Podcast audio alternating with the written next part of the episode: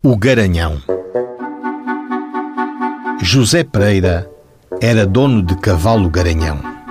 Estabeleceu-o em parada para procriação de éguas e burras, levando uma quantia certa, já estabelecida pelo uso, por cada égua e burra que se chegasse ao garanhão que ali tinha em parada. Manuel Duarte queixou-se do garanhão do José Pereira.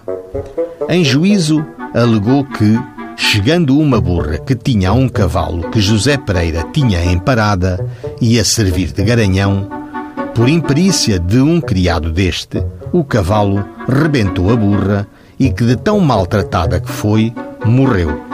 Ora, como o suplicado José Pereira recebe dinheiro por esta indústria, não pode deixar de ser responsável pelos prejuízos que ele ou seus empregados causam. O suplicante Manuel Duarte, pelo prejuízo causado, pediu ao senhor juiz, em petição que lhe dirigiu, a título de indemnização, 12 mil reis. José Pereira defendeu os seus criados e defendeu o seu garanhão.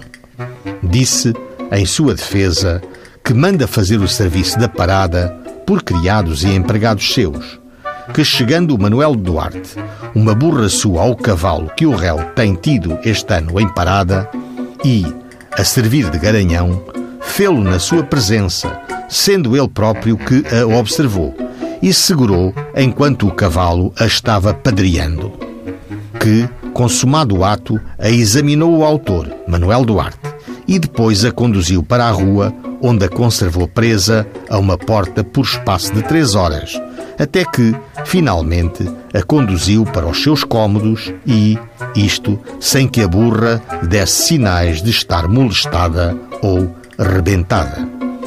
O dono do garanhão disse nos autos ainda que a dita burra não podia ser molestada e muito menos arrebentada pelo garanhão, pois que este funcionou pelo lugar competente para a geração e que, se molestada foi, não tem o réu culpa de que o seu cavalo seja tão favorecido e que a burra que lhe chegaram tivesse tão unidos e apertados os lábios das partes genitais que sofresse com a cópula.